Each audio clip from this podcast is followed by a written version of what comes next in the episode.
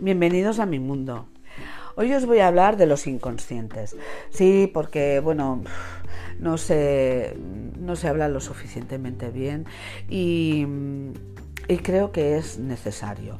Cuando muchos de nosotros leemos libros de motivacionales o de crecimiento personal porque nos apetece y nos gusta pues eso, que nos pongan las pilas y nos gusta ver escrito eso de que tú puedes, tú si crees, mm, venga, va, adelante. Bueno, deciros eh, una realidad, que la mayor parte de estos libros están firmados por hombres. Sí, la mayor parte de estos libros, eh, la firma es mm, chico, hombre y así vamos. Eh, además, los cursos, talleres, desde talleres motivacionales, talleres de, mm, pues eso, de cursos de diferente índole, también hombres. En un 5%, en un 10% como mucho, lo imparten mujeres. En un 5 o 10% las mujeres firmamos libros de crecimiento personal. Ahí hay un espacio vacío y es el espacio femenino. Y ahí es donde hoy voy a dedicarle el tiempo a este podcast, a esta nueva temporada el inconsciente de la mujer. Ya no me interesa hablar del inconsciente colectivo, ya no me interesa hablar del inconsciente masculino. Haré referencias a él, pero profundizaré en lo que representa el inconsciente femenino. Tanto Carl Jung como Freud, eh, bueno, nos hablaron de este inconsciente colectivo y sobre todo hicieron mucho hincapié del inconsciente pero de alguna forma se menospreció al inconsciente de la mujer, cómo está construido nuestro inconsciente. Claro, si tenemos en cuenta que llevamos siglos y siglos y siglos, que en primer lugar eh, no habían mujeres pintoras, no habían mujeres músicos, tampoco habían mujeres en la literatura, muy pocas, poquísimas. Aquí ya no hablamos ni del 5%, a duras penas llegaba al 0,5%. ¿Qué es lo que ocurre? Bueno, existen, por ejemplo, libros como Ocas Blancas, que en las primeras páginas nos explica cómo en pleno siglo, XXI las mamás de la sociedad burguesa eh, de Barcelona vestían a sus hijas para exhibirlas como si fueran carne en un expositor de la carnicería. ¿Por qué? Bueno, porque no, no, hace tanto tiempo que la mujer tenía un destino y era casarse y ser mantenida por un hombre. Casarse y aguantar, porque había muchas mujeres que trabajaban y aguantaban, porque bueno, pobrecito el hombre, se iba a trabajar y luego se iba al bar a beber, a jugar y se gastaba el dinero de la familia en partidas, de cartas eh, que se hacían en los bares. Y lo hemos normalizado y eso era normal. Ahora llega el siglo XXI y las mujeres nos damos cuenta que tenemos un problema. Primera, tenemos un problema con nuestro cuerpo. ¿Por qué? Porque nuestro cuerpo hace siglos, hace 300 años, era un instrumento de atracción. O sea, tú tenías que ser guapa, tenías que tener los rizos bien puestos para poder eh, casarte con un hombre. Porque si no eras guapa, pues la verdad es que no tenías éxito. Nadie miraba más allá. En segundo lugar, eh, no éramos inteligentes. Claro, hasta hace bien poco uno no le cabe en la cabeza y, esto me pasó precisamente. Fui eh, a un club de lectura y se hablaba del analfabetismo y hubo una de las personas eh, asistente al club que además una persona con carrera universitaria y culta que no se creía que las mujeres eh, de los años 50 fueran analfabetas. Pues muchísimas mujeres de los años 50, sobre todo en áreas rurales, eran analfabetas. Y muchas mujeres de incluso de ciudades eh, sabían leer, pero eran ágrafas. Ágrafas, ¿qué quiere decir? Que no escribían. Sabían leer, podían leer un libro, pero no sabían escribir. Solo firmaban y ya está. Y esa es la situación de la que viene la mujer. Y todo lo demás son fanfarrias y querernos engañar, autoengañar. ¿Por qué te explico todo esto? Necesitamos eh, estar ubicados. Necesitamos saber nuestra ubicación. Yo no puedo manifestar la vida que quiero vivir si no sé dónde estoy. ¿Y qué es las coordenadas? Las coordenadas del ser humano a la hora de manifestar, de generar abundancia, las coordenadas del ser humano, ¿cuáles son? Están en el inconsciente, las creencias del inconsciente. Tú cuando te montas en el coche y pones el GPS, por un lado activas la ubicación, ¿y qué sentido tiene activar esa ubicación? Precisamente saber en qué punto estás para que ese, GPS te dé el trayecto correcto hasta tu destino. Si yo no soy consciente de qué sombra parto, desde qué punto parto, es imposible que yo llegue al destino, porque no, no, no, no tengo ese punto de referencia. Así que no tengamos miedo de mirar la sombra, de abrir la caja de Pandora que está en nuestro inconsciente y darle caña. Es así, Hemos de tener en cuenta eh, el momento en el que el, inconsciente colectivo de la mujer está lleno de toda esa bazofia. Es decir, desde que, por un lado, eh, inconscientemente instrumentalizamos el cuerpo como una herramienta, inconscientemente mm, no creemos en nuestro potencial, en nuestra inteligencia, por lo tanto eh, desechamos eh, carreras y conocimientos que implican ciencia, que implican sabiduría. Eh, en tercer lugar, una mujer nunca puede estar en primera línea. Daros cuenta que de toda la vida llevamos siglos cocinando y los chefs, los que dirigen restaurantes, los que tienen más mm, estrellas Michelin son hombres. Y eso es incoherente. El hombre no cocinaba hace 300 años. Pero a la hora de tener logros, éxitos y de tener visibilidad, el hombre va primero, por encima de la mujer.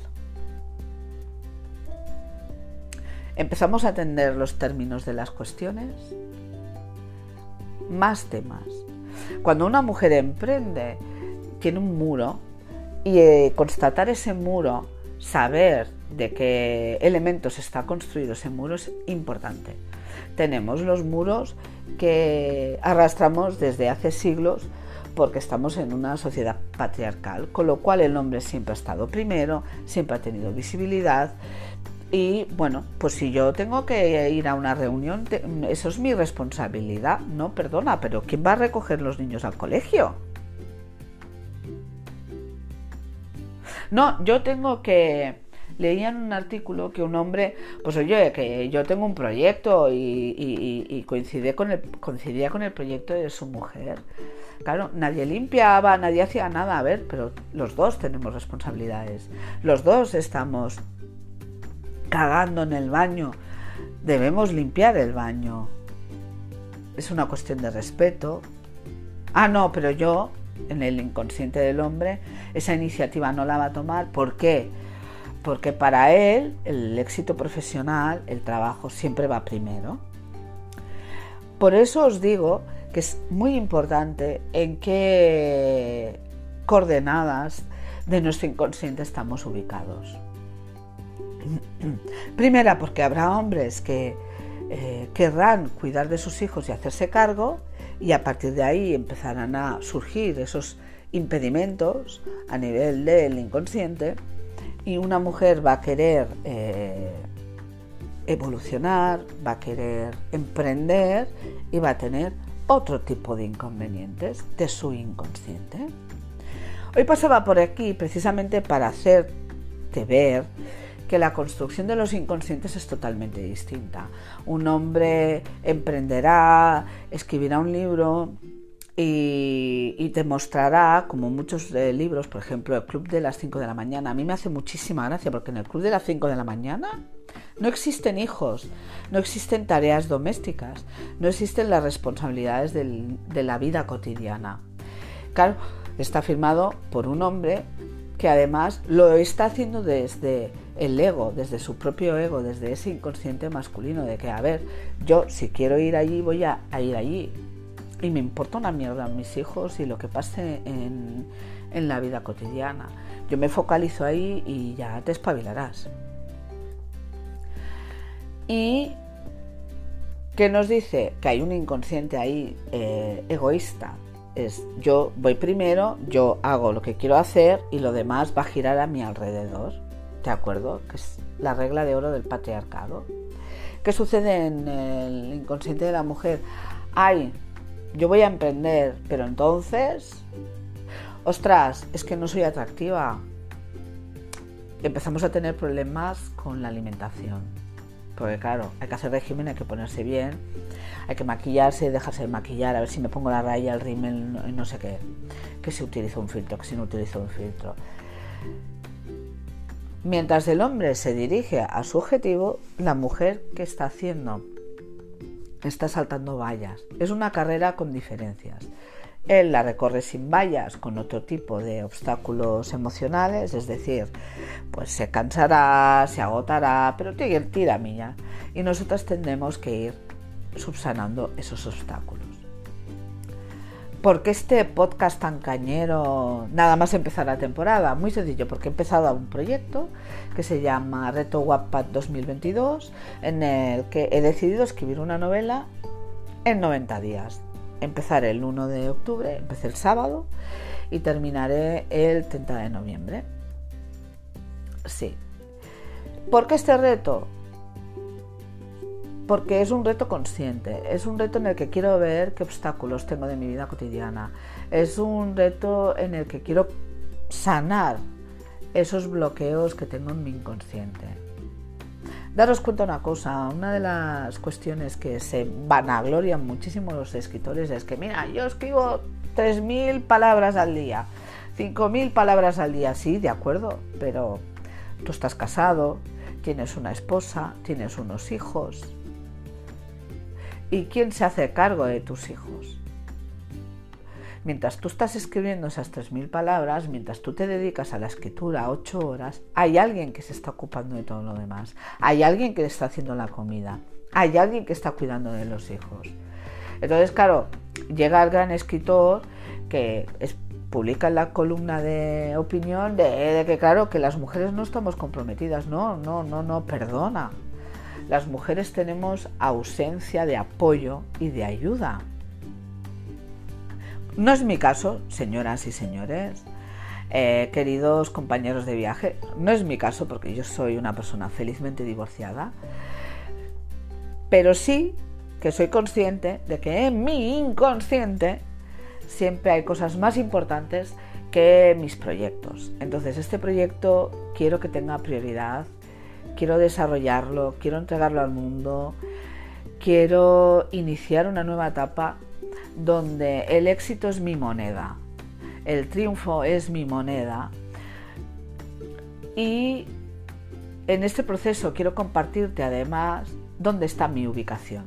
Como mujer no puedo evitar eh, ir hacia ese inconsciente femenino, ir hacia esas dificultades que tienen que ver con lo femenino. Porque uno puede engañarse todo lo que quieras, pero yo estoy, ¿dónde estoy ubicada? Yo estoy ubicada en que el cuerpo es importante, estoy ubicada, ubicada en el que, bueno, las mujeres eh, no podemos estar a primera línea, no podemos estar, pues eso, eh, ahí. JK Rowling es una excepción, la mayor parte de mujeres están en la sombra. Esta es mi decisión.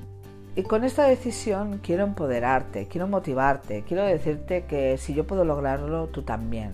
Pero no te olvides de que tú tienes una ubicación y ahí hemos de ser conscientes de qué es lo que hay en nuestro inconsciente. En el caso de la mujer es eso, el cuerpo como vehículo al éxito, eh, la dependencia emocional.